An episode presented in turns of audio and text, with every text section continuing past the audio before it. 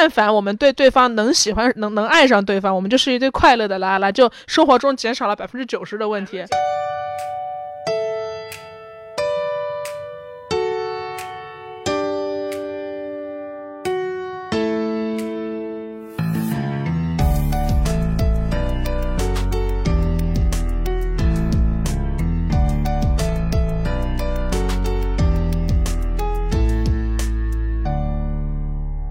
你好呀，欢迎收听贤者时间，我是不高兴的小张，我是高兴的智智。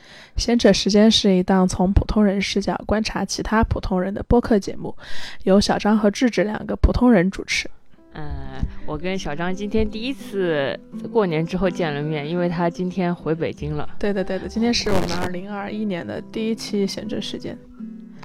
小张今天下飞机，呼吸着北京浑浊的空气，觉得自己 freedom，非常安心，非常安心。我声音还有一点感冒，就是因为我我今年过年的时候在，啊大年初一就感冒了，然后就发烧，然后就特别担心自己回不来，因为呃我你知道你知道我就是在那个饿了么上买那个感冒药的时候，他都会提醒说，因为我买的是咳嗽药嘛，嗯，然后他说你必须登记你的身份证，你才能买咳嗽药，然后我吓坏了，就怕留下自己的任何信息 对对，然后我当时买买的时候，我就特别怕我买完之后有有警察上门把我抓走。就是对，所以所以我就我想说，我现在声音可能还有一点，有点问题。传说中性感的烟嗓。嗨，我前两天还 cos 安陵容来着，就是给大家搞一个小张特别搞笑。安陵容被皇后下药了，被皇后下药，然后他就宝娟，宝娟，宝娟，我的嗓子 就是，快继续继续再给再再来一个，宝娟，我的嗓子怎么这样了？宝娟，我再也不会得宠了。宝娟，就是那个超可爱吧，超可爱。我现在嗓子已经好很多了，所以已经没有那个感觉了。但前两天真的是失声。今年过节还挺特殊的，就是今年是我呃小张回家过年嘛，然后智智是第一次在外地过年，对我就地过年。反正我看到你，我特别激动，说 小张小张你回来了。经过这个假期，我觉得我特别喜欢你。那是因为你跟人吵架，我跟人吵架，我跟人吵架那趴以后说，先说你的感受。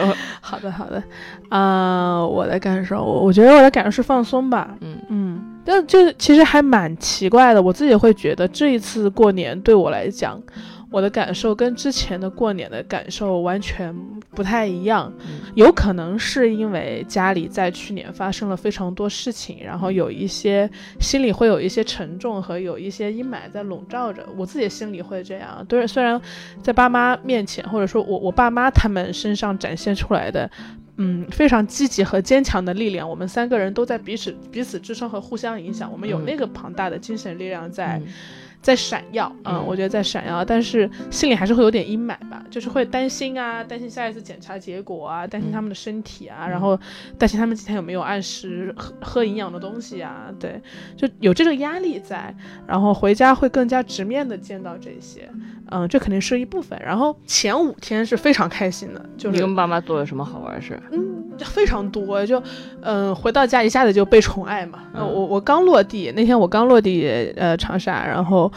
呃，我我哥哥们，我有好多哥哥，我有三个堂哥，然后他们就就就问我想吃什么，我说我想吃麻辣烫，然后他们就去买了一大堆麻辣烫回来，就而且那个麻辣烫是没有外卖的，嗯，对，所以，哎，对我我我我们我们这一次插播一下，这一次过年就是我和智智分分别录了一些视频，嗯，对，然后我们过两天应该这期播客播出的时候，就是我我们我们会剪出一个呃类似 vlog 的什么东西吧，反正一就是视频的一些片段吧，会放在。我们闲着时间播客的微博上，大家可以去看一下。因为我刚突然讲到麻辣烫嘛，我想大家可以去就是视觉的看一下，就大概知道是什么样子。明白明白。先先预告一下，嗯。然后就买了很多麻辣烫嘛，然后那个是没有外卖的，所以他们等于是我哥哥们他们开了几台车，然后直接冲到那个麻辣烫店，然后宠爱自己的妹妹。对对对，就把人家锅呀、什么酒啊、什么腐乳啊全打包回来，然后打包了一大堆麻辣烫，然后就在家吃。因为在那儿吃的话，环境会不太好。长沙很多好吃。的店都是苍蝇馆子，啊，所以我们打包回家吃，然后哇，我觉得好开心啊，然后就就就被宠爱的感觉，然后我哥哥们对我特别好，我我呃尤尤其我大哥，我大哥还很爱听我们播客，就总之那天我们吃饭嘛，比如说你吃饭的时候，就有很多待遇是我在北京的时候可能没有享受过的，嗯，比如说哇，吃饭的时候那个，因为他打包的筷子是一次性筷子嘛，然后那种木头的需要掰开，然后上面可能会有一些木木刺，然后你需要搓搓搓搓搓，然后把那个木刺搓掉，然后你才能吃嘛，然后我不巧我。拿到的那一个筷子，就是它的木刺特别粗，就我掰开之后，然后就有一个很大的，仿佛狼牙棒，仿佛狼牙棒，我就 拿着两个狼牙棒，你知道吗？然后我就狼牙棒，我就搓搓搓，我搓了老半天，它还是狼牙棒，我没有办法把那么大的木刺搓下来，然后我就打算将就着吃了嘛。就我刚打算吃的时候，我大哥就把筷我的狼牙棒拿过去了，然后他就说我我我用这个，他把他的给我了，就是哥哥手操，对对对，就是光滑的筷子，就这些小细节吧，因为你你在北北北京北漂。久了，怎么着？在北京我就不不记得给你给你换筷子。嗯，你会的，你会的，就只是只是就是你毕竟是亲情式的东西比较少吧？就你你突然感觉哇，身边有人在宠爱你，而且是无条件的、很自然的。就比如说你对我好，我还会觉得说是。呃呃，是这这这这，就你你你本来不必这样，但我因为我们是好朋友，所以你对你你对我好，我会特别感激这个东西。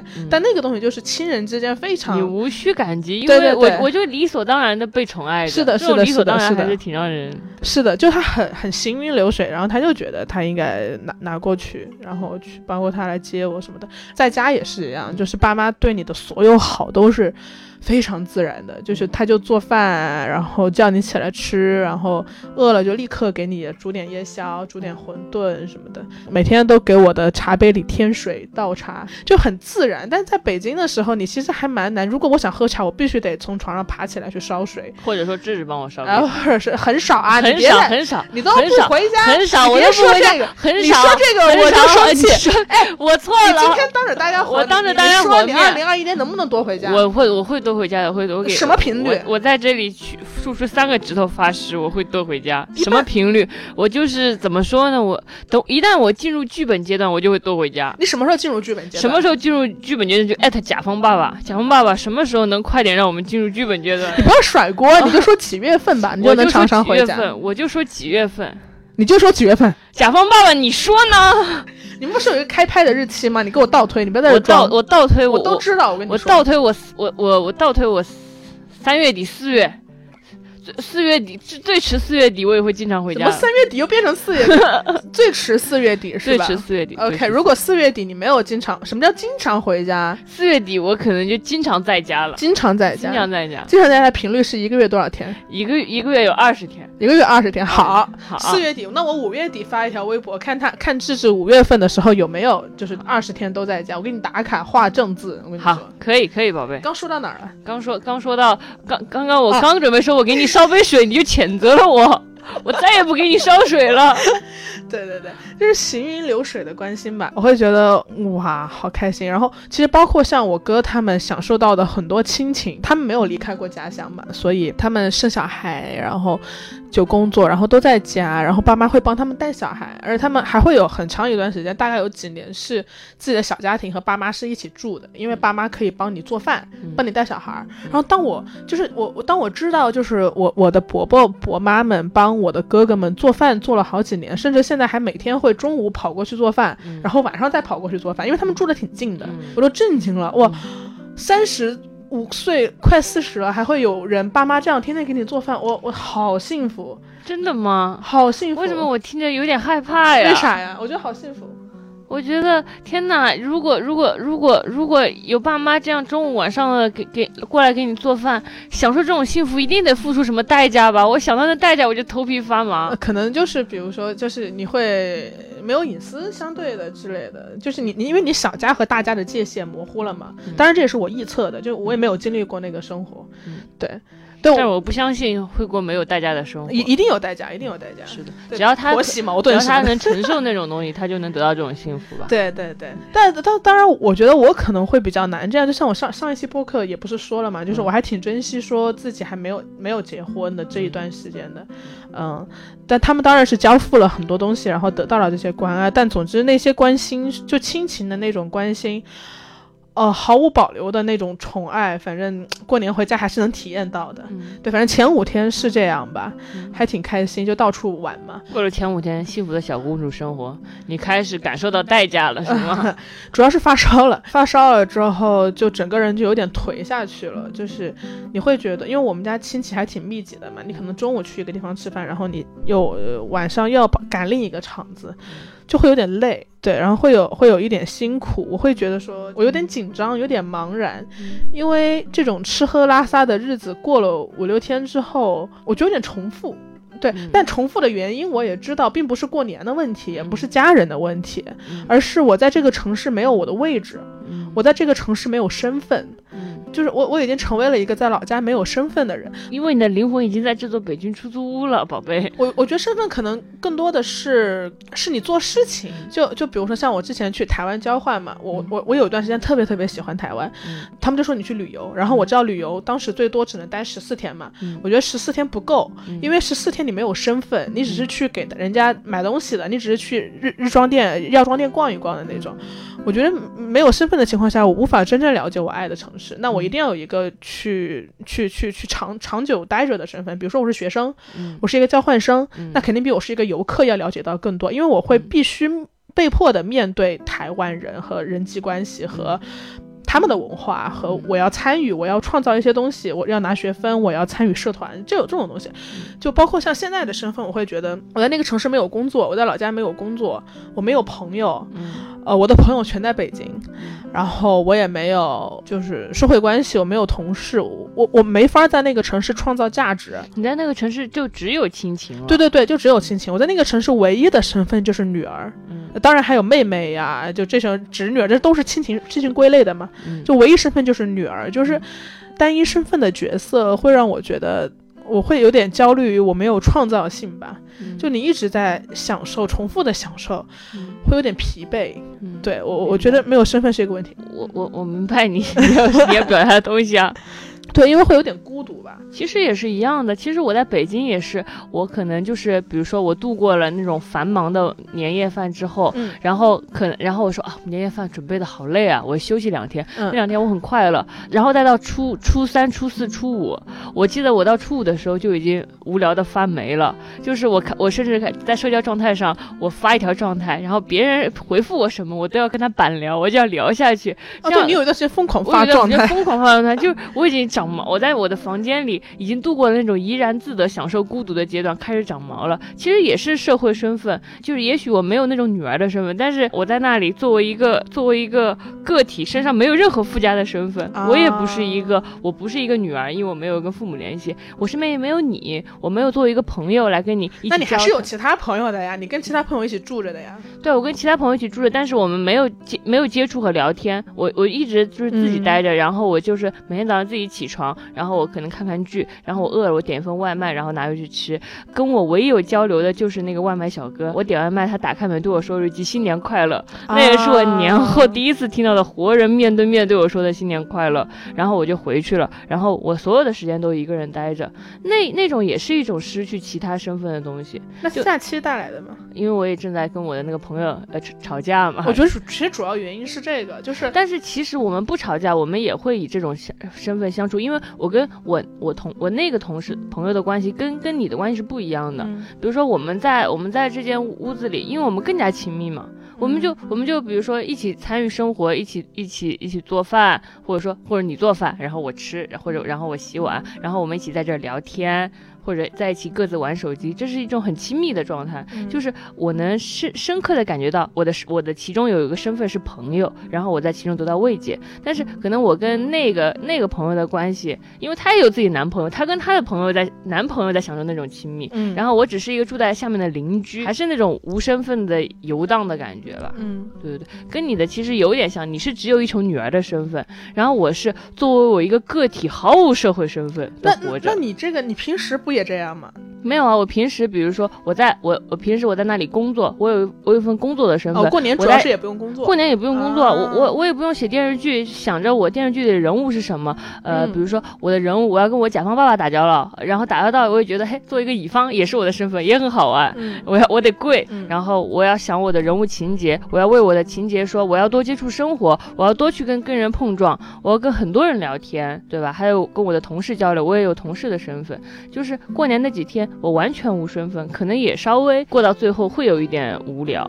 可能我们两个都是，就是就是必须要打工的人。对，这么说下来，对，就是无聊的时候，嗯，特别想打工。我觉得是想创造吧。如果如果说漂亮，对对，我觉得创造是很重要的东西。对，我觉得让你感到无聊，是因为你那个时候无所事事，并且你没有创造任何东西。对，就是你无聊可能会让你心境心境平和，而且人必须得跟无聊相处。但是我不知道，对抗无聊还是得创造。你可能因为那段时间我一直在看大量的网文，我在看网文，我在看剧，可是那些都是消费和享受，嗯，还不是创造。嗯，就像你刚刚说的，你你在你在那里作为一个女儿在享受一切的。亲情，但是你没有创造，你也会感到无聊。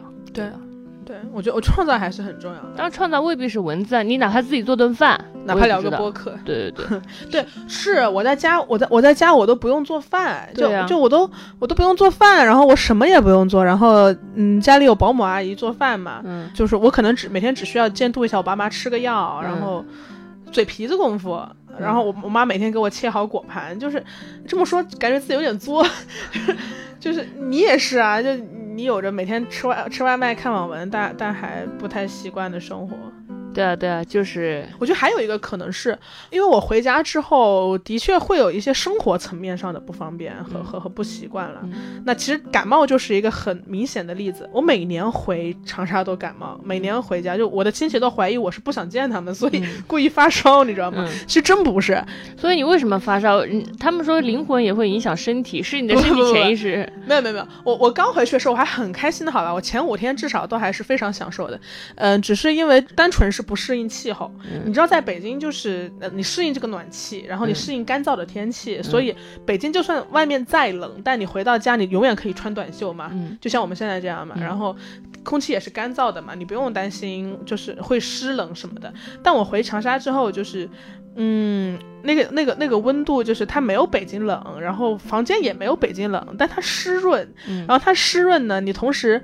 屋内又没有暖气，但我已经习惯了，一进门就脱衣服，就所以我大概穿了一件衬衫在家待了两天，但所其他所有人都穿棉袄，我只穿衬衫，嗯。我没有觉得冷，但用我妈的话来说，就是那个湿气已经已经入体，寒气入体，寒气入体，对，反正总之就感冒了，我没有觉得冷，但我感冒了，然后每年都都要吃一下这个亏，就我真的很想跟你聊天。我还我你干嘛说这个？怪不好意思的。不好意思，你继续。对，我觉得跟你聊天也是很重要的一部分。嗯，你每天都会见到亲戚嘛。然后我当当然我我我从来不是那种呃讨厌亲戚的人，我从来不是就是反感亲戚，把亲戚妖魔化的人。我的亲戚都还挺好的，他们不会去 push 我或者问奇怪的问题。但是因为你待久了，你你你当然跟他没有价值观层面上的聊天。你知道我又是特别喜欢聊走心天的人，是的，是的，我无法。聊我们俩正好都是那种 描述不出细节的人。你什么叫描述不出？就是我们俩正好就是不擅长谈日常的人。对对对对对对。我们俩对话几乎没有日常，张口就形而上，张口就形而上，也不是很高大上的事，只是一种怎么说呢？我我朋友跟我形容说，你也是说点日常的东西哦。我求你了，你的日常说的很干，比你的脚皮还要干。当时当时你就看到自己的，我就看了看自己的脚皮，真的很干，真的很干。不是主主要是主要是我我觉得我我我们的那种形而上并不是就是呃呃不是很多哲学意义上那个大大词儿的那种形而上，而是我们太喜欢抽离和观察生活。对对对，比如小张看到比如说姐姐或者嫂子在抱怨她的生活的时候，他马上就会抽离开来想她为什么抱怨。对对对，我听到就是坊间传闻，就家族之间会有一些八卦嘛，就说嗯姐姐最近好像有点有点嗯抑郁倾向之类的，然后嗯说了一些她的行为，然后我。发现其他其他他亲戚可能关注的是细节，就是哎呀，那这样她跟她老公会不会离婚啊？或者是她她的她公公婆婆知知道她这样嘛？然后那她小孩怎么办呀？嗯之类的，还会不会生第三个孩子？关注的。我特别很我我也很想学习问这些问题。就是如果我真的对这些事情保持好奇，就能让我获得很多素材，获得很多素材。写进剧本不可以，一个编剧不可以只有抽象的东西，因为那抽象东西是理论家，编剧极度需要。但你即便是你即便是想要把它写当当成素材，你又你又抽离的审视了，你还是抽离者的身份。是的，对，就我我我听到这些的时候，我第一反应就是哇，那他的是不是女性的结构性困境？就我开始远了，对对对，就许之远了，不好意思啊，就是开始归类了，你知道吗？我就会想说，哎，我我这个表姐是这样，那我的大嫂是不是也是这样？我嗯，你推己及人，开始思考整个。女性的困境，但但但你当你当然说就说回去啊，就是跟亲戚朋友聊天，就大家其实都关心的是细节，关心的是，呃，抓马故事的结局。但我不关心抓马故事的结局，我关心的是他们是否有共性。所以其实久了之后，你就会没有价值观层面的聊天嘛。然后我就还挺挺想念跟智智的聊天的，或者是还有一个孤独的层面，可能是，呃，这个就就很世俗化了，就是比如说，呃，哥哥姐姐都有家庭，嗯。他们都有家庭，然后，然后我们家又是一个很喜欢出去玩的，然后你会发现所有人都有家庭，所有人都有小孩，所有人都有，甚至有第二个小孩，但我是一个人。平时，但我在北京，我不觉得我一个人有问题，我觉得我一个人特好，特好。对，所有人都一个人，所有人都一个，我也一个人，大家的价值体系都这样，对啊，大家都贼贼开心。我我在北京，比如说，我不觉得我二十，就是我们离三十岁还有几年嘛，但我不觉得这个年龄不结婚有什么问题。但你回老家，你会发现所有人都结婚，对，所有人都一胎、二胎、三胎，就是大家都在聊怀孕的感受，或者是呃二胎的教育、小孩作业、跟班级群里跟老师斗智斗勇。我一方面觉得我我有点孤独，然后一方面又觉得我为什么要觉得我孤独？我我没有，我不是异类，不是，就那个感觉还挺复杂的。你在挣扎，挣扎，巨巨大的评价体系把你裹住，在你在挣扎。是的，是的，是的，我我会有评价体系的问题。嗯。所以就是，我记得你在那个 过年期间发了一条动态嘛，然后我还挺感兴趣的。你当时说，你你提倡所有人都跟父母远距离相爱。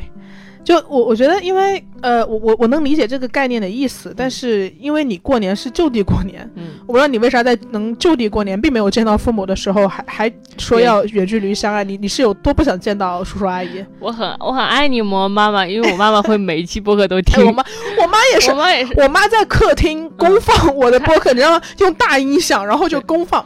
我我那天回家我就尴尬死了，我一回家听到。嗯，就是就是大音响就环绕立体声播放着我我我的声音，对对 对，还挺尴尬。我妈也说，我妈也是说你你在播客里又说什么了？她还认真的纠正呃我的错误。她说你怎么在播客里说你妹妹比你小十岁，她只比你小七岁啊？啊，说这些就是这样。嗯哼，就我跟爸妈就是过年过年没回家，然后感觉一直就挺好的。后来我们就打打打了一个长长的电话，嗯打电话我就出问题了，因为一旦你们开始深度交流，就开始庆幸你没回去。你就会能从那种字里行间之中感受到他们正正处在一个什么环境中生活，比如说经济状况或亲戚关系。要不要在北京买房？总而言之，你只要跟父母对话，然后听到他们生活的难题，然后你非常想解决它，却又无法解决的时候，你就开始难受了。如果你当时你还在跟他们实打实的在一起，你可能就更加无法摆脱这种痛苦了。那这不是我过年的困境吗？我他们就有我爸妈就有困境，但我不知道能不能解决。对啊，对吧？就是这我我又不是医生，但是我我能陪伴吧？你可能只能做到有限的东西，就是陪伴，然后。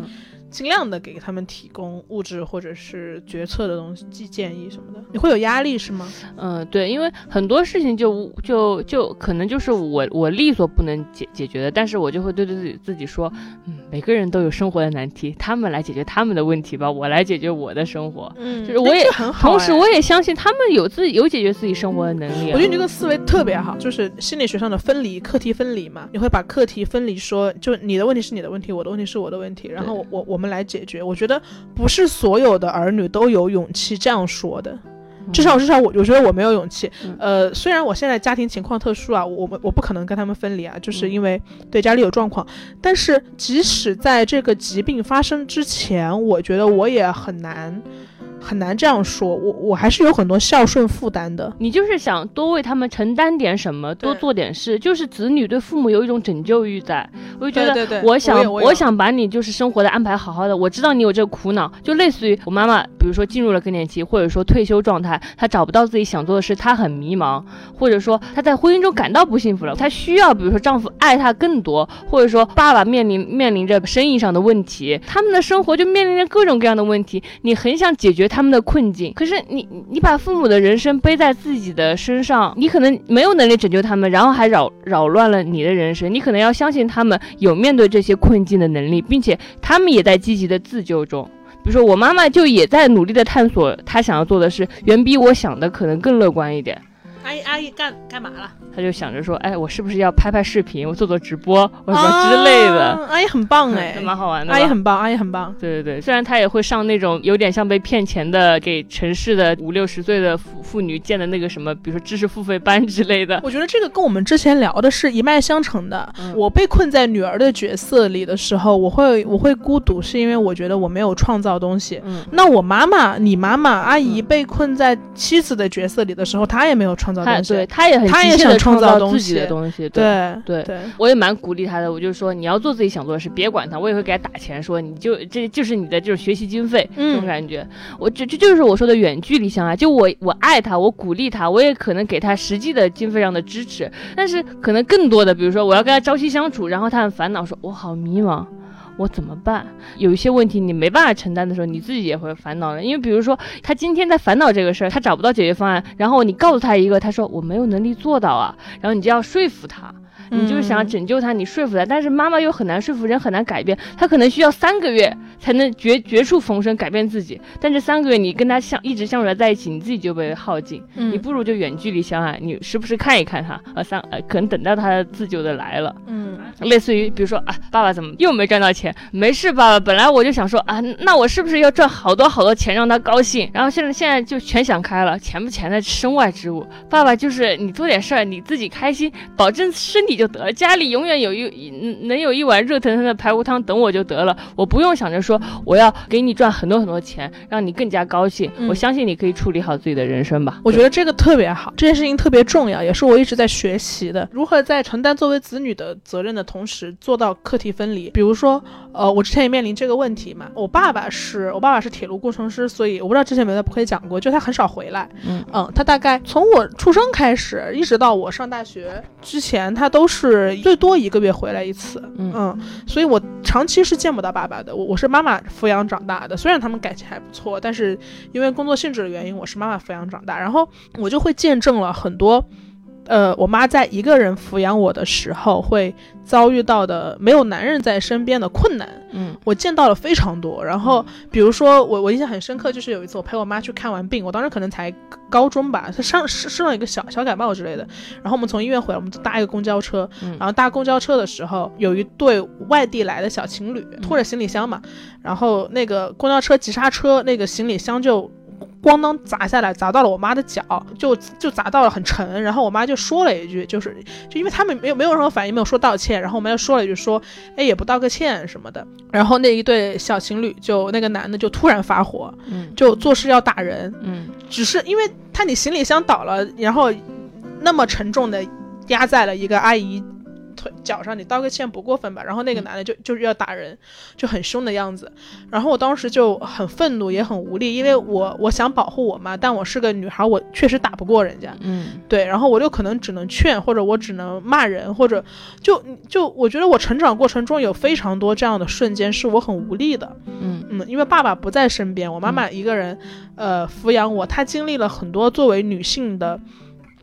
无能为力的瞬间，然后这些瞬间都被我看在眼里。我看到他的辛苦，也看到他的他的无奈，所以我从小到大都特别特别想保护我妈。我对我妈有天生的保护欲，嗯，所以对我来说课题分离更难。但当我大学了之后，我我出去读书嘛，然后我爸爸呃也回到家。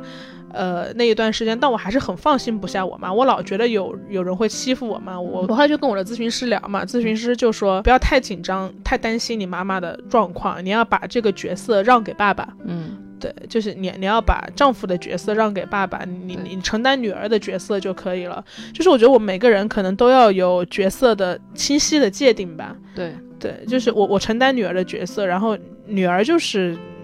就是你没办法搞定所有事情，你没办法，你无法承担这个人的，你不是这个人的救世主，对对对，不能扮演他生命中的任何一个角色做得很好，让他的人生完完整整。对对对，你你总有缺憾，可能那天。可能那天妈妈就是受了委屈，你表现出了那个捍卫妈妈的决心，也能让妈妈很感动。对你并不一定真的要为了她去打架。对对，是这样。就是然后学着把这个身份让渡出来，做好女儿该做的事情。其实同时也是给爸爸成长的机会，因为我爸那么长时间没有回家，他可能也习惯了单身汉的生活，他忘了老公该怎么做呢？对吧？然后他他回到家，他重新学习当一个老公，然后让爸妈之间有他们磨合和相处的方式。对我觉得也非常重要，就是让渡自己的角色，然后搞清楚承担起。自己该承担的责任，然后课题分离，对，这是一个很重要的提醒。我知道很多人又有这种孝孝顺的压力吧，你很想让父母满意或让他们幸福，你的人生可能就是要听一万句白眼狼，然后你才能过好你的人生。你不要怕听到这个孝顺的负担，可能是很多人都有吧。总想给他们最好的，然后总是有长长长久久的沉重的愧疚。我我过年还有一个小小的对话，也让我印象蛮深刻的，就是我的这种孝顺负担可能是从我妈身上遗传下来的，言传身教嘛。因为我妈是一个特别特别孝顺的人，她为我姥姥姥爷就是做到了她能做的一切事情，不管是任何方面，就从生活照顾上所有的细节，照顾两个嗯就是年龄大的老人是要付出很多东西的，从小就观察这些，但我妈依然非常愧疚。我妈的手机的密码是我。外婆的生日，她充满着莫名其妙的愧疚。比如说，她会在吃饭的时候突然想说啊，当时如果多给姥姥多炖一点鸡就好了。嗯，然后当时我对姥姥太凶了，我从来没有真正的理解过，原来她想吃这个。啊，如果姥姥能再多活几年，就她总是有这样的表述。嗯，对。然后我当时就安慰她，我就说你不要总是活在愧疚中，人活在愧疚中是很累的。嗯。然后我快回来的时候，我跟我爸聊天嘛，我我就说我我妈妈前半辈子。没有老公在身边，因为工作性质的原因。那后半辈子，我我觉得我短期内也不可能回家的，我我还是要在大城市生活的。又没有女儿在身边，我说我也难过。然后我爸就说：“你还说你妈有愧疚的负担，你你这身上不也遗传了这个愧疚的负担吗？”然后我爸就是那种直男嘛，他说：“你妈超幸福了，好不好？就是老公这么优秀，女儿这么优秀，就就来这些。”我就发现。愧疚真的好消耗人的心力呀，对我们只需要负到我们能负到的那个责任就好了。我希望我也停止愧疚。如果我不知道我妈妈每一期播客都听，如果妈妈你听到这里，我也希望你能放下你心里。那些数不清的愧疚，就是我们都不要过分的彼此担心，好好过好自己的生活。是的，我我妈妈也也也会在听我说话。哎，我我并不是一个不孝顺的人，妈妈，我很爱你的，我很支持你做任何想做的事。今天你对我说你不想做一个好人了，做好人是很辛苦的，我很高兴你这么说。我希望你不做一个好人，做你自己就好了。我会，我是经常支持你的，经常支持，我经常支持你的。对的，我前几天跟你说，我我我不是给你发那个截图吗？我妈妈说你爸爸三十年从来没请我看过。电影，然后我就赶紧找我爸，让我爸去陪他看电影。然后我爸就是那种直男爸爸，我爸说。搞这些虚伪的东西干什么？很像是那种伊能静和秦昊。伊能静对秦昊说：“我想甜言蜜语。”秦昊说：“虚伪。”然后我就跟我爸说：“为什么？为什么让让人开心是虚伪的东西？你爱他就是你给他他想要的东西，不是你你擅自主张给一个你想要的。你去比如说出去玩买一个几万块的项链，就不如你花几十块买个电影票陪他看。我爸就不认这个东西，非得我说他忘了我的生日，然后 然后我你忘了我的生日，你没给我补过生日礼物，现在我就要求这个生日礼物。”然后我爸爸才说好吧，这个礼物还像样，这个礼物还像样。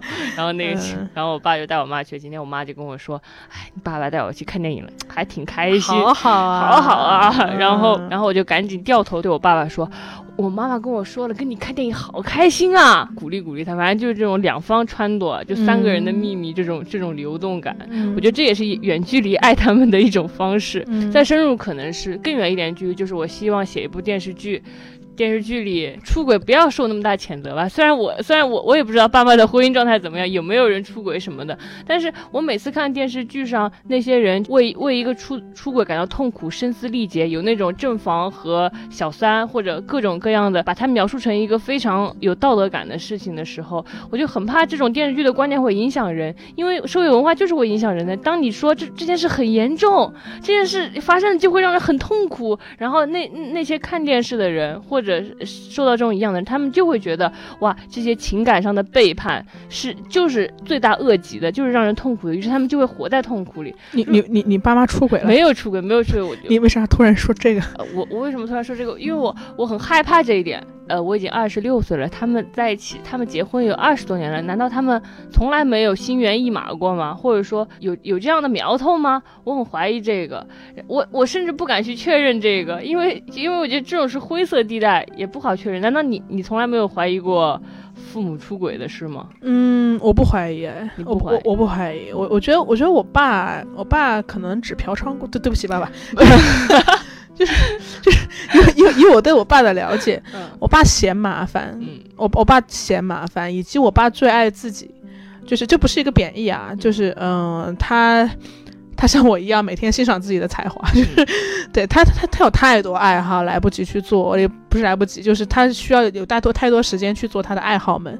他需要去拍照，需要去摄影，需要做饭，需要去需要去散步。他很喜欢走街串巷，去找找寻古老的家乡的痕迹，就是沈从文。对对对对对，他有太多爱好，阅读，然后，所以他没有时间去出轨了。但我不知道我爸有没有生理需求啊？他有生理需求，他可能。这么多年在外面嫖过娼，我所以我觉得我我爸应该没有出过轨，但我妈我觉得我妈是肯定不会出轨的，因为我跟我妈是很好的朋友，她出轨了 应该会告诉我。可以的，但他我每次问他，他都说他没有告诉我。我妈也有的时候也偶尔提及曾经暗恋他的就是什么高中同学什么什么的。哦，你别说这个，我说他们都记记得很，记得清记得清楚的呢。每个妈妈都会记得追过自己的每一个男人，他们以后的生活，他们娶了什么样的老婆，过着什么样的人生。如果我当时跟他在一起，我会怎样？人都想的好好的呢，真的真。真的，真的，真的。然后我爸妈也会互相记得，就是我爸妈其实他们恋爱就结婚了嘛。然后前两天还在跟跟他们说，我发现他们敏敏感的记得彼此对方的每一个相亲对象，并且对对方的相相亲对象非常看不上。就我妈会说，哼。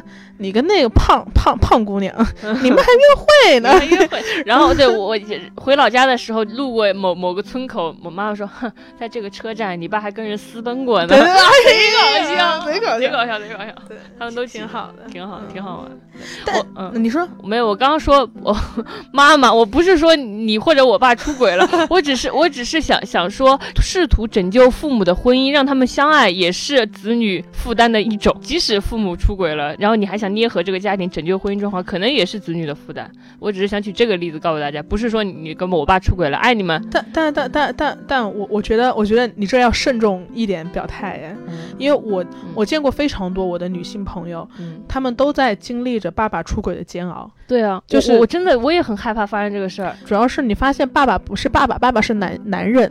那一个瞬间是很可怕，就是我有朋友在手机里看到过，因为他的 iCloud 跟爸爸的 iCloud 是绑定的，他给他爸买的苹果手机吧，我我不记得细节，反正就他他爸的不要给爸爸买苹果手机，太吓人了。对他爸的信息他能看到，然后他又看到他爸跟一个。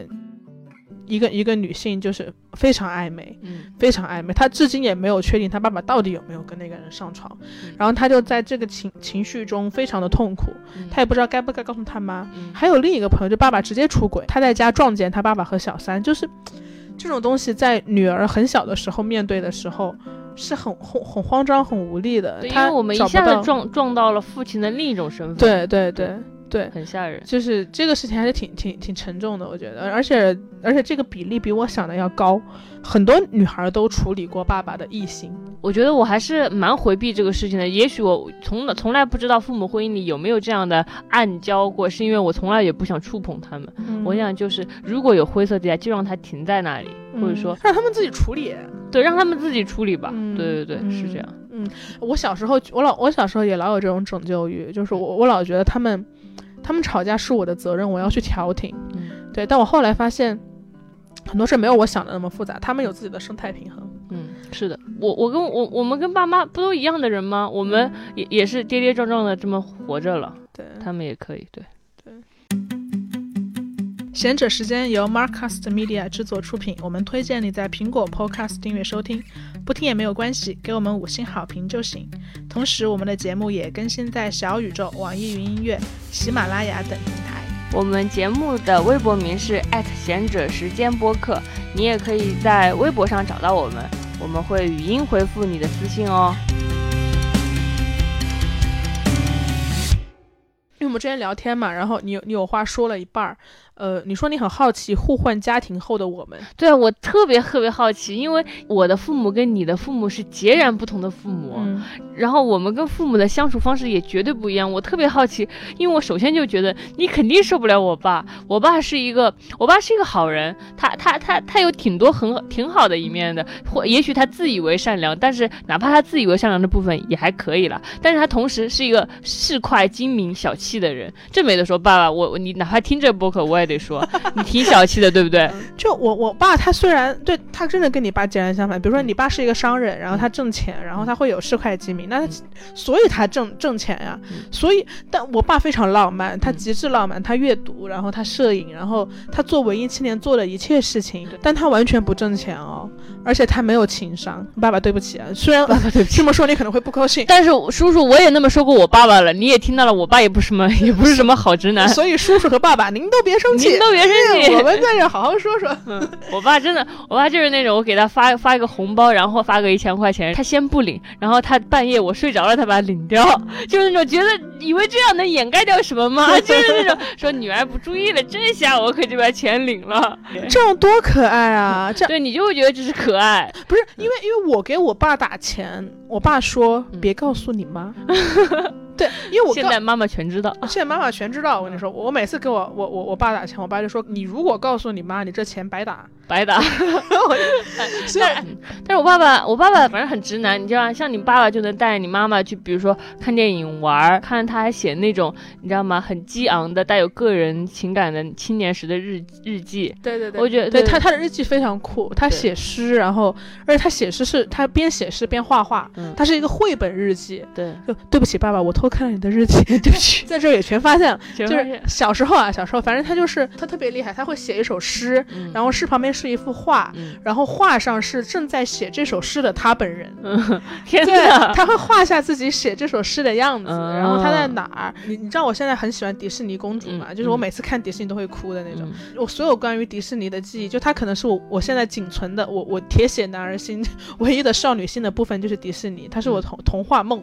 对，就是因为我小时候我爸爸老出差嘛，然后他总是去一些呃高级城市，比如广州之类的，然后他给我带很多 DVD，带非。非常多的呃全全套的迪士尼正版的 DVD，然后带很多音乐盒，嗯，然后带呃最时尚的裙子、最时尚的手表，嗯，都是那种就是可以。他好浪漫，我爸从来没给我带这些，他哪怕买买个礼物都跟买个马甲都跟买个一一个红的一个橙的，我跟我妈一人一件，你俩自己挑，就这种。你爸会挣钱，你看你看在你眼里他就这一个优点，当然他也有很多优点，比如说他是一个很负责任的男人。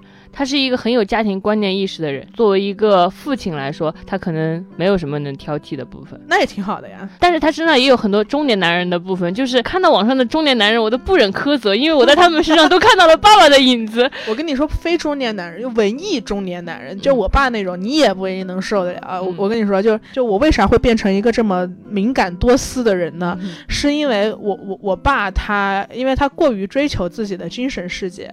爸爸，这我说你，你没得反驳哈，就是 他的艺术世界是非常丰富的，这以至于让他完全不想承担任何跟社会和人类打交道的义务。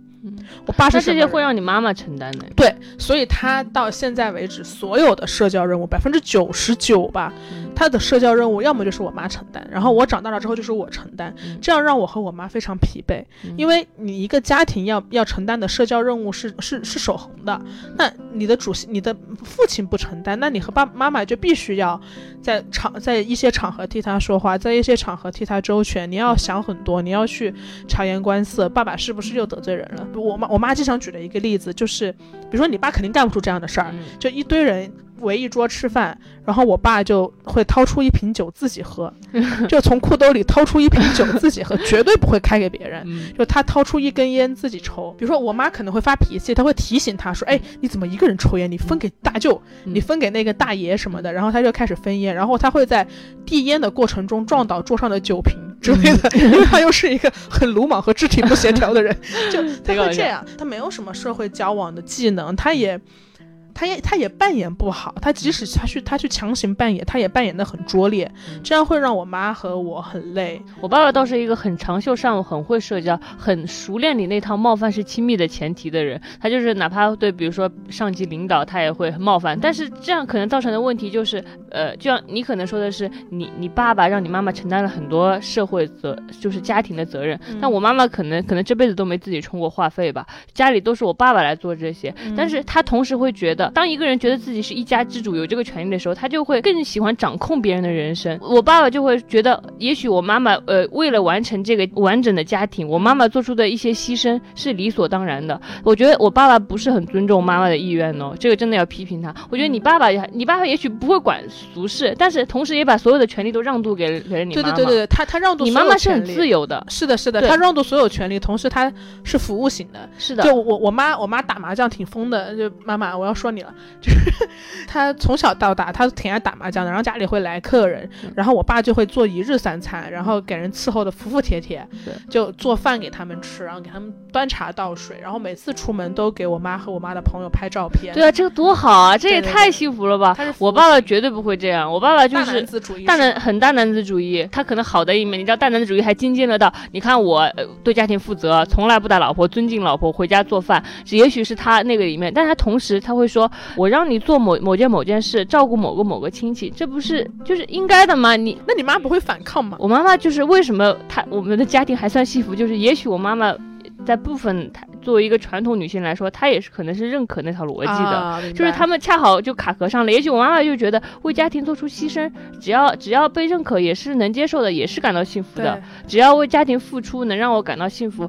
那我就可以这么付出。其实只要妈妈 OK，比如说，如果我妈妈已经不 OK 了，比如说她现在已经开始长出了自我，娜拉觉醒，她想做一些事情了，她也想做一些违背我爸爸的事情，这个时候他们矛盾就会出现了。嗯，然后我爸爸就会不理解他，你为什么会这么做？我妈妈也会很苦恼，说为什么在压制我，或者为什么我付出的时候你不知道感谢我，会觉得理所当然。嗯，这些都是他们要处理的课题。你爸妈就是在自由度方面就没有这样的问题。对对对，他们还是非常自由的。我想说，你在我的家庭也不知道会活成一个什么样。我在你的家庭，我就长成你了呗；你在我的家庭长成我没有啊？你在我，你在我的家庭就会长成我吗？真的吗？我很难想象你在我的家庭会长成什么样。反正从从结果来看，我们俩都成长的还不错的人，也就是说我们家庭还不错的。而且我觉得我们两个有一个很棒的地方，是我们我们两个其实也确实是被截然不同的家庭培养出了截然不同的性格。但是我们我我们的家庭都给了我们一个共同的东西，就是理解和善良吧。不然我们我们两个这么不一样的人，也不可能成为这么好的朋友。对，就是这个这个底色是是 OK 的。就虽然你和我不一样，虽然你可能你可能大条乐观，然后我可能敏感多思，但是我们我们还成为很好的朋友。这边基础教育还是没有，基础教育 还是爸妈总体来说都是很忠诚和善良的人。是的，是的，是的，是的。还有那么一堆缺点，很爱你们的啊，爱的爱的。他们其实其实真的给我们挺多东西的。对我来说的话，我我爸妈给我提供的是。或者对你来说也是，我爸妈给我提供的是一张稳定的餐桌，这个我之前说过，就是比如说小学、初中、高中，他们都会这样，就是我在我就是学校的附近，就是买了房子，然后然后就是中午他他们都会回家做饭，我每天就是吹着口哨回家，然后我爸爸就会在呃就是听到我的口哨声，他就会拿着锅铲出来要打我，出来打我说你怎么女孩子怎么又吹口哨，然后他听到我的口哨就给我开门，然后如果我我那天考得很差，只考了班级三十一名，他会说。哟，三十一名回来了，你知道吗？他就是以讥讽的口气来嘲笑我，然后我就回去，我就回我的房间看闲书，等他叫我四遍，然后我再出来吃饭。饭桌上我们聊天，他坐中间，我跟我妈坐两边，我们闲聊天。这个固定的餐桌持续了很多年，持续了我的整个中学时代，呃，六年六七年。他给我提供的就是。这个稳定的餐桌和它带来的一切井然有序的秩序，嗯，给了我很多的安全感吧，嗯，让我可以冒险了，嗯，对对对，我觉得这是爸妈给我提供很棒的地方。你爸妈有给你提供很棒的地方是什么？我觉得餐桌肯定是了，可能还有一个，你你刚突然想说爸爸拿锅铲的那个嘛，我觉得我爸，因为之前聊妈妈聊的比较多，我觉得我爸给我提供的最重要的东西是在所有时刻，你都要当一个幽默的人，嗯，你都要当一个有趣的人，嗯，在最困难的时刻，你也要找到他最有趣的地方，嗯，对我爸从小就是不好好说话，嗯，他一定要搞笑，嗯，他 就是他一定要搞笑，他一定要抖机灵，用现在的话来说，就是他一定要在。饭桌上充当那个把所有人都逗得满腹大侠、哗众取宠，我说添油加醋，讲故事添油加醋，然后就必须要搞笑的一个人。就即使是现在可能是呃生病了，对，然后他也会在我回家之后，哦，我觉得我觉得这个必须得夸一下他，就是我我爸妈面对面对生活的无常表现出的坚强和韧性和乐观是远远超出我的想象的。而且，而且，我觉得这个东西也遗传给我了。我自己所表现出的坚强、韧性和乐观，也远远超出了我自己的想象，也远远超过我的想象。说实话，这一年你过得真的很辛苦，但是你迸发出了非常大的力量，给了我很多力量。在很多闲者时间听众的印象里，可能就是，哎呦，小张是一个敏感的人，然后智智是一个乐观的人，然后智智一定经常治愈着小张，给他一一根小拇指的安慰什么的吧。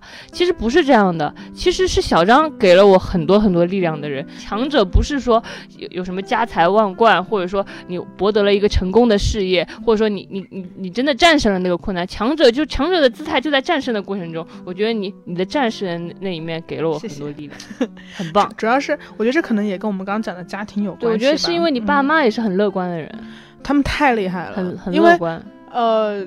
对，就是爸妈，因为爸妈的精神也很重要。如果爸妈就是也是一个很低落的人，或者说一个反反复无常，或者说总是悲观的人，也需要你消耗大量的精力去去就是安慰他们。但是你爸妈就很乐观，就是他们非常厉害，就是表现出了极大的坚强。对，就比如说我我爸他生病，然后他会给我画小人，嗯，就他他就给我画一个小人，跟我讲这个血是怎么样流来流去的，然后他是哪哪出了问题。他会画小人画，我不知道，我没有见到过一个 一个一个生病的人把自己的病画成小人画。嗯，这种东西太打动我了。呃，就我我不知道，我也是在经历了事儿之后才知道，原来我遗传了这份乐观和坚强。我也想夸夸你爸妈，你也夸我。我觉得我可能没有那么了解你父母，但我觉得凭你的描述和你你的状态，你父母一定是非常棒的人，才能养出你这种。就小宝贝，就是你很快乐。我觉得没有没有任何的成就比得上养出一个快乐的小孩这么的令人振奋。养出一个快乐的小孩是非常难的。你可能会养出一个高考九八五二幺幺的小孩，你可能会养出一个很有成就的小孩，但那些小孩很可能不快乐。但他们培养出了一个快乐的人，他们培养出了一个秒睡的人。我觉得这个太难了，我不知道你爸妈有什么魔力，然后把你培养成这个样子。对的，哇，我觉得被你说的，我我都更爱我爸妈了。我觉得你们他们一定做对了什么？你们真的就是做对了很多。虽然刚刚说的爸爸那么多的缺点，但是你们给了我非常大的安全感和确定感。就是我觉得安全感和确定感还不只是在于让你可以秒睡这个程度，我觉得他们给你的安全感甚至能让你说出我要远距离爱你们。这个安全感是最高级的安全感，因为他他他他让你，即使说出爸妈对不起，我要远距离爱你们，但我但我依然觉得，我即使远距离爱爱你们，我们依然是有爱的。就他让你没有孝顺负担，我觉得这个安全感特别高级。他们向我展示了成年人的责任感。对对对对，他们一直向我展示的是他们有责任，并且有能力过好自己的生活。对于是，于是我相信了他们。对对，哇，这个好棒，太厉害了，爸妈太厉害了。他们从来没有绑架过你，说我爸爸也没有绑架过，但是就是我觉得在在这一点上，你爸妈真的是就是就是让你很有安全感，对，去信任他们。我也还蛮感谢他们，就是一直还是。挺自由的让我做事的。我小时候一直想说，我为什么没有成为一个叛逆的小孩？因为我没有什么叛逆期，我就是从小到大一直温温和和的长大了。好像我很难看不看看不惯这个世界，或者说有那些很很尖锐、很带刺的东西。就是为什么我是一个温和的人？你们给了我最多的自由，基本上我想做的事，你们都让我做了，所以我不需要反抗什么。于是我成为了一个温和的人。对，我我觉得，我觉得我的那种那种锋芒，可能也是他们给了我锋芒的自由。嗯。对我我我我可以做一个，我可我可以做一个就是带头闹事儿的人，我可以做一个早恋的人，我初一的时候就男生送我回家，拉着我的牵牵手，嗯，对，然后被我妈撞到，嗯，然后我并不记得我挨过打，所以我妈应该是没有打我，所以就初一，我想想我女儿要是初一跟男生牵手回家，我心里还是会很焦急的，对，反正我我我各种恋爱，然后各种各种事儿，对。也都还好，所以他们给了我去瞎搞的自由。我我们我们的父母都在父父亲和母亲这个维度上还蛮合格的。对，就是我这次过年还有一个感受嘛，就是有见到一个远房亲戚，呃，就听他们闲聊天嘛，就在说安排女儿和孙子的生活。就他就说我要把我女儿几岁安排到哪，然后再安排到哪，然后再站在哪儿读个博士，然后再找关托关系在哪儿。找找个工作，那样就可以永远待在身边，然后又不用太操心，然后就拿个几千块也很好。就他把他女儿的人生安排的特别好，在他所有的安排过程中，我我完全没有听到他女儿任何一点点的个人意志。嗯，对。就他好像在给女儿安排工作和事业的整个过程中，他女儿本人变成了最不重要的人。他们的权利的安排，并不是说他们真的有，他们真的有权利或者有有钱势到了那种，我可以让子女追求自己的人生，又又没有到那个程度。你说你要是特别有钱，有权利到能把你护在我力所能及的羽翼之下，可能是某某个局，可能是某个小部门，可能是某个国企，就是那种部门的权利而已。他能让你去公司当。当一个每个月三千块钱盖章的人，让你永远能得到这三千块钱，得得到你老死，但你永远就是三千三千块钱。但他并没有说，比如说像王思聪是吧？就是你你你爸妈可能巨有钱，给你五个亿让你玩一玩，对自己去挑选自己的兴趣爱好，倒也没有到那种程度，所以他可能刚刚有权利。对。然后这样这样子的话，我觉得其实是最不自由的。是的，嗯，有一点点权利，对不对？对感谢爸妈只是普通人。对我我我当时就特别感谢，就是就是就我毕业就来北京了嘛，然后包括像之前考试什么的，呃，我我我爸妈因为过于的没有权利，过于的小康家庭，就他们没有给我任何建议，然后也没有给我任何庇护，这反而让我。找到了我想做的事情，是啊，就是爸妈对我们经常说的两句话。第一句是你你在北京，我们也帮不了你什么。第二句话是你现在做的事，我们也不懂。这两句话是非常好的两句话。感谢爸妈帮不到我们什么，帮不到又不懂。对对对，感谢他没有权利来安排。对，感谢感谢你，只是在做点小生意，而不是一个什么局长或者或者厅长或者对对对对对对对，感谢我爸爸只是小小的工程师，没有任何权利。感谢你没有什么情商，然后去帮我搞。关系，感谢，感谢，感谢你没有这一切，所以给了我自由。对对对，但同时感谢你是小小的工程师，但你教会了我迪士尼的瑰丽世界，然后教会了我善良，教会了我做人，在不论在何种艰难的困境下，都要当一个有趣和幽默的人。感谢你给我稳定的餐桌，告诉我要做一个尽量仗义和善良的人吧。哇，有点感动，有点感动，就到这儿吧，要不就到这儿吧，嗯。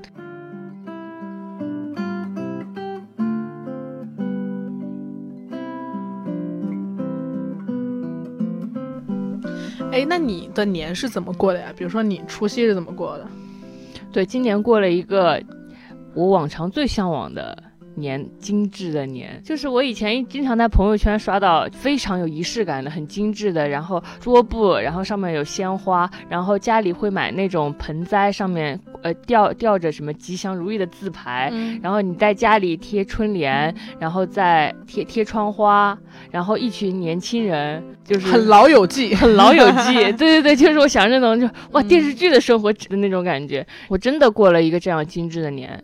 然后一群朋友在家里做饭，呃，做饭的时候，那个大巨大的投屏上先放着足球游戏，然后大家开始看周星驰的电影，做年夜饭，然后大家一起边吃年夜饭，旁边就是放着那种春晚当背景音，没有闲聊任何亲戚的话题，可能就聊一聊随便电影啊之类，电影票房怎么怎么样之类的，是那种年。然后他他真的很精致，过完他的感想是，原来我真的是个土包子。就是，就是我全明白了啊！过了这种非常有仪式感的年之后，他觉得哦，原来我并不适合过这种特别有仪式感的生活。为什么？就是我的内心可能就是一个，我想，我想懒在懒在家里不布置这些东西，或者说中年穿着我的我的那种我的睡衣大棉袄子躺在家里，然后不干事儿，然后趁爸妈不注意点点一个炸鸡外卖吃的那种。不洗脸的小孩。所以精致的年让你产生什么困扰了吗？首先，我年夜饭那天劳动了很多，因为我你知道我跟我那个朋 朋友，哇，这是家务吵架了是吧？对，朋友因为家务吵架了。其实我们吵了两次架，哎，就是你走的那天，我跟你说怎么办呀，小张你别走，我跟我跟朋友吵架了，现在我还说了大年三十要去他家过年的，结果什么？你舍不得我走，主要是因为你跟别人吵架了？不是不是不是，就是我就更害怕了，我就更害怕。舍不得我就是舍不得你，确实也舍百分之八十是舍不得你本人，百分之二十是害怕离开你。所以你要是不跟别人吵架，不跟别人吵架，我也我也舍不得你，我也舍不得你，我也舍不得你。你不能总是追求那么纯粹的东西，宝贝，世界上没有。你接着说吧，宝贝。其实那那时候我跟我跟那个朋友兼同事，我跟小张说的理由是我那个同事觉得说，呃，我们一起工作，但是我却没有安排好那个工作的时间，我擅自决定前几天就休息，后几天才工作。然后这是第一次这样。然后追究的本本质原因是因为他的过年焦虑，因为因为就是因为我的朋友是那种嗯。很女主人式的人物，她很要求过精致的年和过精致。的生活，嗯，然后他他就是当他知道去呃很多朋友要来他家过年的时候，他就他就非常想安排好这一切，嗯，然后就像老友记的莫妮卡，虽然你你可能不知道，莫妮卡就是那种，我看过，呃，对，她是一个呃可能有洁癖，然后所有的家都要井井有条，有碗立刻洗，一个非常会做家务的女主人。很能干，很井井有条，反正是那样的人吧。然后他跟我吵架，说我没有协调好工作的时间，是因为他想着大年三十他要做菜，于是二十九号他就要备菜，二十八号他就要练手。他要把这些都规划的很好，但这个真的确实是需要很多时间，确实是需要很多时间的。但是这就是我跟他的本质矛盾，就是他是一个眼里有活的女主人，而我是一个眼里没活的客人。嗯，然后矛盾就是他想着要把这些都做好，家务活都揽在身上，而这些是我没有意识到的。嗯，我没有能能够理解他的焦虑。我就想说啊，那大年大年三十不工作，大年二十九就是买个菜呗，然后大年三十咱做做菜，然后就得了。他还要想着买春联。贴春花、买灯笼，所有那些女主人的事，他都得考虑到，但是我却没有考虑到他这一点。然后后来我们又我们又吵了第二次架，因为吵完第一次架之后，我就很谨小慎微，我就我就我就很很很害怕自己又没干活，我就想着说我一定得多多表现多干活，好像就弥补这种东西。但是我确实也不知道自己干什么。然后我们我就截取一个吵架的场景，我们去超市一起买了海鲜和水果回来，然后我说我把水果都洗了吧，待会儿客人就来了。然后说别着急，我先洗一下海鲜，然后你再把水果洗了。我说行，就我就回房间去玩了。了一会儿，我玩了一会儿，我出来的时候发现他们已经把水果差不多洗好了啊！我我也不知道这种，然后我也不知道，我当时我就为啥不叫你呢？对啊，然后我也是这么说的。我我我说我说为什么你们在洗水果，为什么不叫我洗？他说我叫过你了，你没听见，所以我帮你洗了。但是你为什么会没听见呢？我因为我在我的房间里，可能我在听音乐或者……那我肯定会叫到你听见为止。对，你叫 对啊。然后我就说，那你就那你那那你叫那你就叫叫到我听见为止，或者你给我发微信嘛。然后他就会觉得我我为什么我叫了你叫你很多遍你没听见？然后我也不想给你发微信，我心里就想着我既然叫不动你，我就自己干了。天啊，你们这个。是在除夕当天是吗？对，我们在除夕这还没有吵架，还没有过除夕呢，没有过除夕啊，有点尴尬，我特别尴尬，我我当时确实是。有点有点羞愤，我对有点羞愤。哇，你可能那种羞愤是对自己无能的愤怒吧？对他来说这也是不公平的，他会觉得说叫你也是很费力的。啊，就是决策也是真的已经很大声喊了，但你就真的没听到。对对，他期待你主动有意识记得这事儿，然后出来问问啊，然后对他可能期待我更主动或者更积极吧，也能理解，嗯，对，也能理解，就是反正就是我们俩我们俩就因为这事儿又吵起来了。我我我我太了解你了，你当时那个恼羞成怒的样子肯定还挺吓人的，特别吓人，我也特。能理解我但，反正我知道我错了，我我知我全知道我错了，我我对不起他。如果他听到这个播客，我希望他他哎，他但是我们吵架还他还蛮好的，他他说我很生气，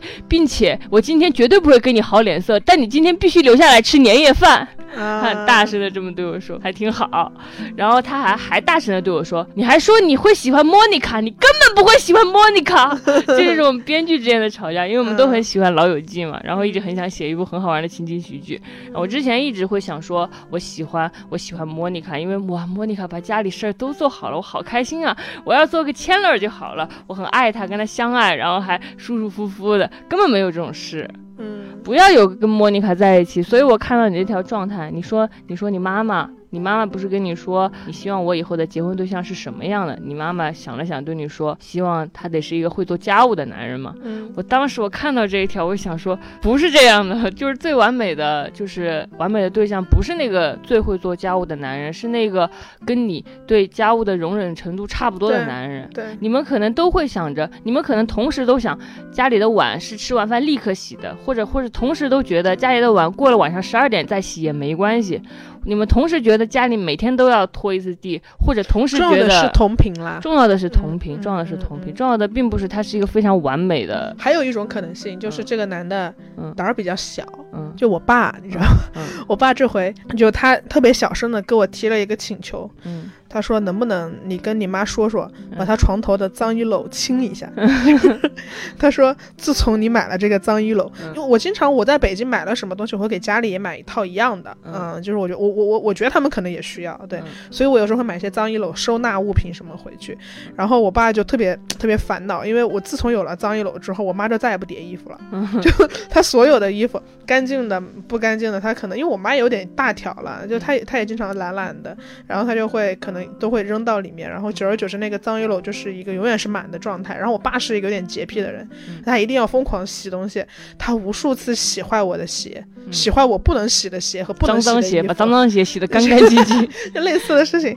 对，然后他就他就小心翼翼，同时又充满愤怒的跟我说：“你能不能跟你妈说说，把那个。”脏衣篓清理一下，他因为他他看不下去，但他又不敢跟我妈说这事儿，就他们也有一点不同频，但因为我爸胆小，所以他们也达成了一种奇异的和谐。这种男生。感觉都是那种他隐隐忍三十年，最后最后崩塌爆发的那种人吧？对，那我爸离三十年还没有，还没有三十年，快了，快了，真的重要的。期待我爸爆爆发的那一天。我记得我我们之前还说过，咱俩咱俩的爸爸什么，我就说爸爸是个很不懂浪漫的人，他总是不带我妈去看，从来没带过我妈去看电影。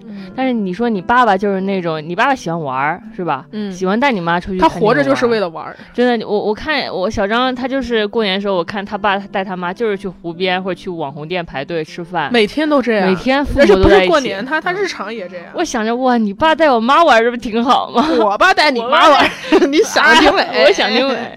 那你爸，那你爸挣钱给我妈花呗？可以。我爸爱玩，可是我爸不爱挣钱。你妈，你爸不是爱挣钱嘛？真的是，要是哎，反正我们来换妻，给爸妈换妻过。给爸妈换妻，这可以说吗？可可以说吧，挺开心。哇，所以我就觉得这也是一种同频啊，就是年轻的时候你总是想着爱就是克服人性，就是说我是一个喜欢玩手机的人，但我在我在你身边，我想跟你在一起，于是我放下手机，对，爱就是例外，爱就是克服，我不为了你不玩手机，或者说我是一个不懂浪漫的人，但是因为你想要你想要看电影，于是我陪你看电影，我陪你去做这件事，然后最好的爱情不是克服。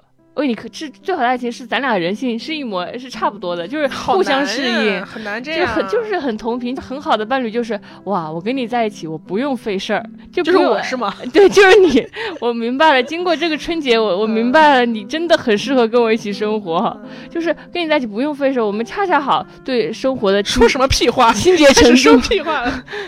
对对对对对对，确确实是啊，智智这个，其实我也屡有同感。你让大家知道吗？我跟智智最近最大的困。或者是我们无法相爱。如果我们如果我们但凡我们对对方能喜欢能能爱上对方，我们就是一对快乐的拉拉，就生活中减少了百分之九十的问题。百分之九十的问题。我们我们我们又有钱，我们又有钱，又有爱，嗯，又有爱，就我们还很适合在一起生活。对对，我们又聊得来，又聊得来。但我们就是没办法爱上，就是没办法爱。为什么不能对方产生心欲，并且爱上对方？很难，太难了，太难了。真的，你就是清洁程度是一样的，然后对个人空间的要求也一样的。我们都是需要一个有个人在家里，但是是在隔壁房间的人。对。然后语言逻辑体系是一样的，就是我们的词语对词语的定义也差不多，说话不会鸡同鸭讲，也都喜欢，比如说，呃，不太喜欢日常，一切都很棒，为什么不能相爱呢？为什么不能相爱？不明白这事儿，算了，扯远了，我们回来，扯扯回来。其实这个精致的朋友真的教给我蛮多的，我跟他在一起生活的百分之八十的时间都感到很幸福，主要是因为人家特漂亮。这太呀，她太漂亮，太漂亮。我跟你说，我这朋友，哎，又漂亮，然后又又贼会生活，然后就是有男朋友了，有男朋友。打打开冰箱，家里就是那种就是冰冰镇好的那种柠檬水，然后就是里边就是你知道吗？就是冰冰的柠檬水，就永远放在那种高高的杯子里，然后都可以倒出来喝。你嫌弃我们家冰箱乱了是不是不是，但是嫌弃我们家没有没有柠檬水。我先描述一下那美好的生活，最后才总结一下，还是跟你说我也好啊。就金窝银窝不如自家的狗窝是吧？哇，我那朋友绝了，那个你看我在那里还学会了擦灶台的小技巧，虽然他经常也觉得我擦灶台很不过关，但是放在咱们家绰绰有余，够看了的。我在那里学了很多。怎么就放在咱们家就绰绰有余？放在我不想录了，我不想录了。算了，反正总而言之，总而言之，该绝交了。晚安，该绝交了。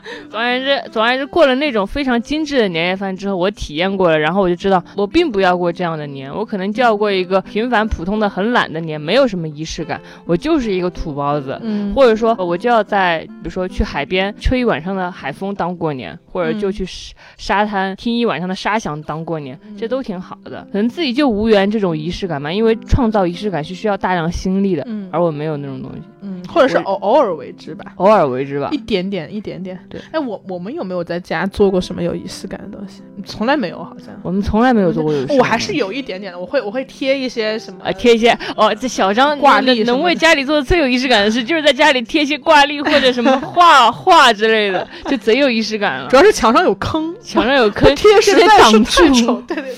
我已经想到自洽的方式了。你说，就是懒人，你你在就是特殊的节日里过平常的一天，本来就是很独特的事啊。就是就你正好，比如说你如果在春节，哎，你就不庆祝春节，你就去海边玩玩，你就你就在家点点外卖吃，这不就很独特吗？稍微自洽的有点硬啊。这回这回稍微有点。情人节，情人节，别人都谈恋爱，就你依然爱而不得，或者在不是生日的时候，呃，送个礼物给对方，或者说在节日过日就日常的活着，日常心碎的活。活着，日常点外卖的活着，也蛮独特的。如果懒人，你还要非要追求那种节日的仪式感，那你不就是变成一个庸俗的懒人了吗？就你不但懒，然后你还没特点。嗯，但是你在所有的节日中，你选择用日常对抗这些节日的仪式感，反而还有点不一样呢，对吧？我强行自洽了一下，我强行强行假装同意，假装同意。你反驳的点是什么？我没有反驳的点了，我没有反驳的点，因为。呃，就我们两个不一样嘛，你是就地过年，我是回家嘛，那那回家总归是有仪式感的，嗯，但是我也蛮享受这种仪式感的，就是因为是别人给你创造啊，就是我说的是我们得自己给，没必要，那算了，那算了，那没必要，没必要，是吧？就别人给你创，那当然了，我那个朋友，精致的朋友，每天创造很多生活的仪式感，我也很快乐。当我接受他、享受他的时候，然后我发现我得要参与这个创造了，我觉得哇，好累啊，创造仪式感好累啊，要一个精致的生活，我得跑起来，我得动起来。主要是，主要是，我觉，我觉得创造仪式感的难。题不在于仪式感本身，嗯，比如说啊，比如说圣诞节了，然后呃，很多人会买圣诞树，对吧？然后假设我也买一个圣诞树回来，这个动作不难，嗯，我把它买回来，毕竟我只需要下单，我只需要拆箱子，把放把它放在家，这个不难，我觉得。但精致的仪式感的难点在于，精致的前提是干净。对你首先得干净，你首先要有一个能容纳得了这个这个圣诞树的一个环境吧。对，所以精致的前提是干净。我我一文做不到干净，一文做不到，我就觉得就是就是这个就不要不要这些，就是反正费心力创造仪式感这种事，哎，不要勉强自己。说实话，你就过好你土土的一生。对，或或者是回家让爸妈给你创造仪式感。对对，然后想哇，我现在真的感谢爸妈，或者感谢各大商场，就是商场的时候，圣诞树亮亮的，都很好看。他给你提供一种短短小短暂的确定的东西。对，然后你就你就经过经过商场看看橱窗，你不需要付出任何努力。这种仪式的这种仪式感还是可以的，得来全不费功夫。或者说，对我我今天还跟智智说，我我们两个已经约定了，我们下周要去泡澡。嗯，就那种仪式感也是可以的，因为那种仪式感，你只要花钱然后泡澡，对对对，你可以换上他给你的衣服，然后你面。前有一些精致的甜点和精致的水果，然后你享受一天就可以回来，对，并不需要在家里搞一个 SPA，并不需要在家里就是我洗水果、切水果放在精致的高脚杯里。那我搞完了之后就累了，好累了，到底谁来收拾？谁来收拾？又要吵架，又要吵架。嗯，唉。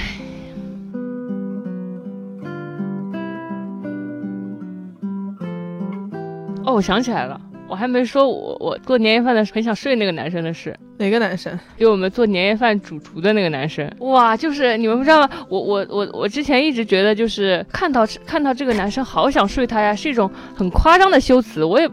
你你会觉得这个夸张吗？还是你有这种感感觉过？想睡某人吗？嗯，对，比较少。比较少，一般会玩在什么时候？因为我一般都是哦，你一般会觉得这个人超有才华的时候。对对对，我我必须得有才华，因为我我是不看长相的。嗯，虽然虽然我每次说我不看长相，我的前任们都会很生气，就是在说他们丑呗。但是但是我我我对聪我对聪明和才华要求很高。我能理解，因为我你也不知道什么是好看，我也不知道，我们基本上不怎么知道什么是帅。但是怎么说也不能这么说。大概，比如说你还是喜欢王一博是吧？嗯。但是但是如果如果王一博特别笨，你 OK 吗？特别笨。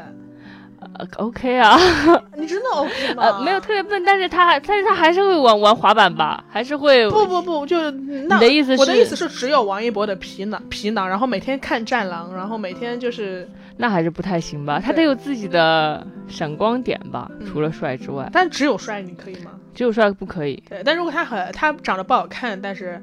他很聪明，很有才。可以啊，当然可以。我也可以，我也可以。做年夜饭的时候，然后你是因为情境对不对？对，我是那个情境被那个情境感染到了。就是我在那个帮厨，然后那个厨师在做饭，然后他是负责整个年夜饭的，然后我就我就我就在旁边想要帮他试菜这样子，然后他就然后然后他说你来尝尝这个怎么样？然后我当时我看着他，我很想很想很想一把拎起他的衣领说。走，别做饭了，跟我去床上。这种感觉就是，但他并不帅，对吧？对对，呃，对不起，同事，你应该不听我们播。他不听，他不听，听。但我觉得有人会听到这一段，然后转发给他，录屏，录个屏，录个屏。就那一秒钟，哇，觉得那个情境很符合，就是他在做一道，他在他在很厉害的在做饭，整个环境很生活，很居家。但他是稳重的，就他他会会有，他会他确实是会散发出那种气质，那种气质，那种生活的气质，你就觉得美食祈祷和性爱的感觉。对对对。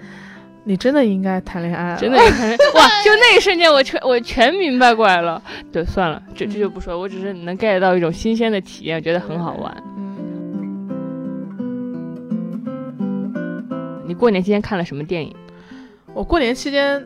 我看我看我看国产剧什么小欢喜什么，因为跟我爸妈一起看，然后还看了呃迷失东京和，然后我又重新看了一遍，他其实没那么喜欢你。然后但我看这两个电影，我我并不是我我我我我的感受并不是因为情节本身而产生了什么感受，主要是我被那种古早的爱恋爱方式打动了。我我几乎忘记了，就这两个片子应该都是零几年的片子啊，就大概也就十几年前。然后我几乎忘记了我们没有智能手机的时代，我们是需要。给心爱的人打电话，你可能你心爱的人，比如说他在，呃，他其实没那么喜欢你，是那个主角在酒吧工作嘛，然后，然后你要给酒吧的座机打电话，然后座座机的那个什么 waiter 接到了，喂喂喂，啊，那那我马上帮你转给那个谁谁谁 Alex，对，然后他要去转给那个 Alex，然后我觉得哇，这种方式好古早啊，就是。我们要期待一条语音留言，然后我们要打电话，呃，给人把他约出来见面。我们不会用文字聊太多，因为你你只能发邮件嘛，那邮件又是异步的，它没有那么及时。我觉得那个方式好好啊，就是你必须约人出来见面谈恋爱交流的方式特别好。嗯，我我特别怀念那个时候，因为就经常是不是有男生说，呃，到我到你家楼下了。对对对对对对对，因为你基于你基于见面产生的所有互动都是特别真实的，但是你如果我我们现在大多数人都在为什么大家老在跟自己的幻想谈恋爱，或者是大家老在。很多时候，我觉得我们我们在还没有爱上对方之前，我们先有了爱的定义，才有了爱的行动。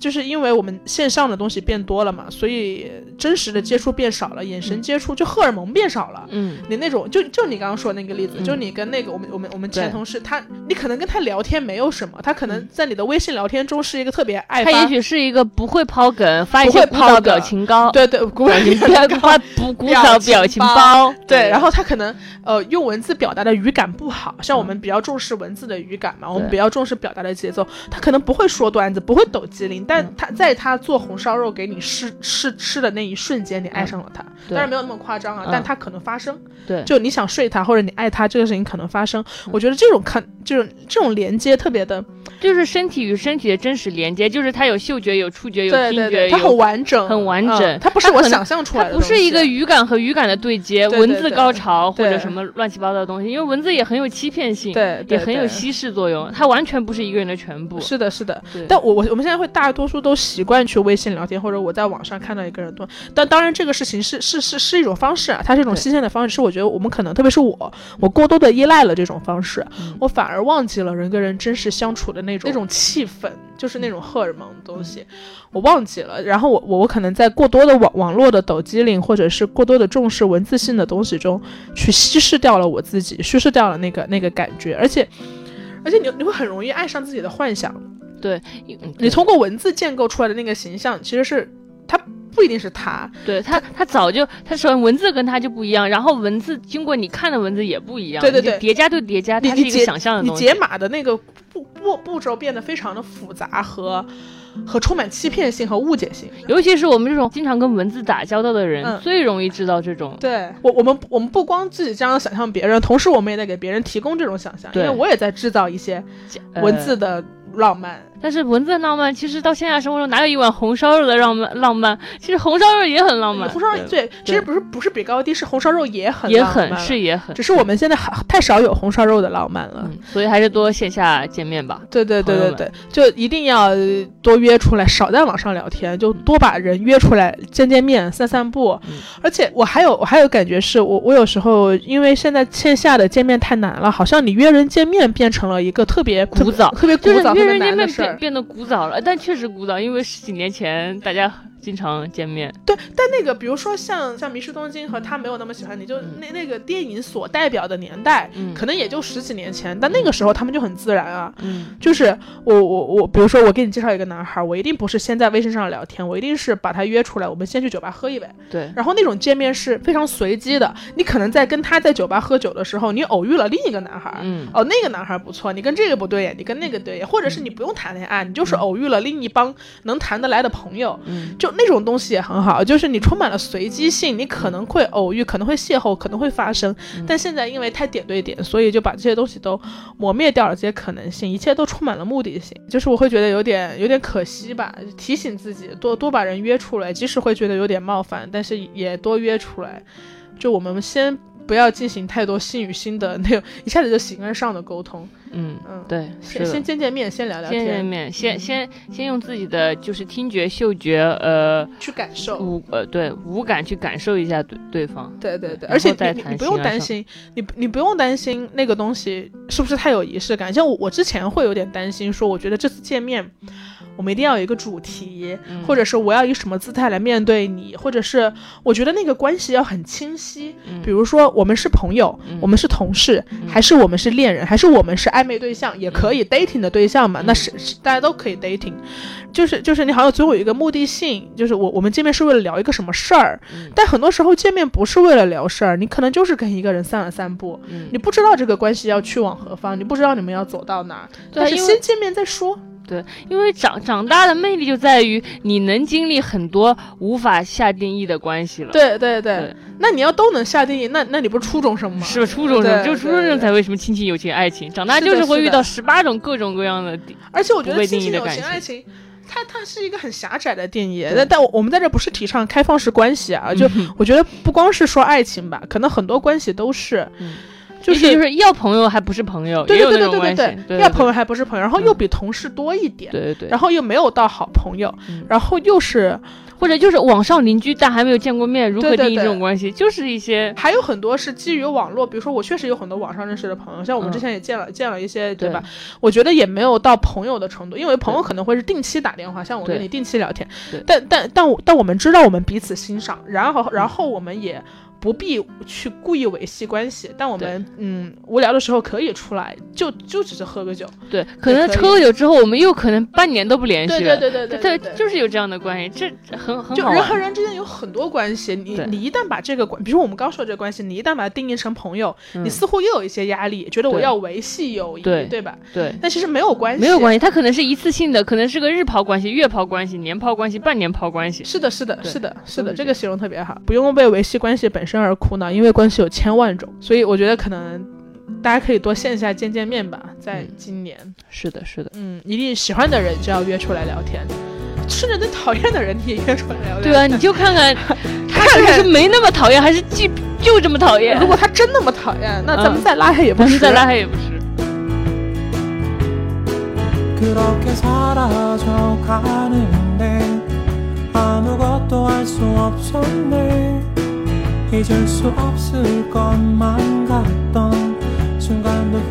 还要跟大家说一下，之前我们不是跟大家说过年期间，我跟小张都各自呃在过年的时候拍了一些视频吗？呃，我们的那个视频的小短片会更新在我们的贤者时间播客上。一些碎片片段。啊，我们的视频的一些碎片片段，粗糙的、粗糙的、零散的、零散的。一些瞎看看的东西，会更新在艾特贤者时间播客。上。对，里边就可以看到，比如说智智的精致过年是什么样的，智智吵吵跟朋友吵完架之后的智智，还有就是那个朋友有多漂亮，还有就是情人节跟土豆一起看黄片的智智。也可以看到小张过年到底被亲戚喂了多少东西，可以看到小张在除夕夜零点去找鞭炮的神奇经历，等等的一些，反正有的没的吧。嗯嗯，就是你想看就看看，不想看拉倒拉倒拉倒，就反正是一个呃闲者时间播客的视频的小小尝试吧。对，大家可以去看一看。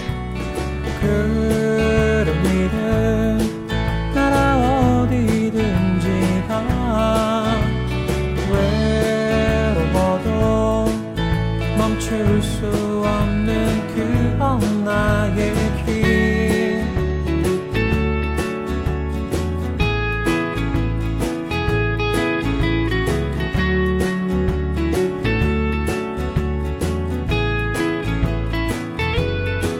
다가온 시간 속에 너는 나를 잊은 채로 살겠지. 하지만 잊을 수 없는 남아있을 거야. 새로운 세상으로 가면 나도 달라질 수 있을까? 맘처럼 쉽지 않겠지만 꼭 한번 떠나보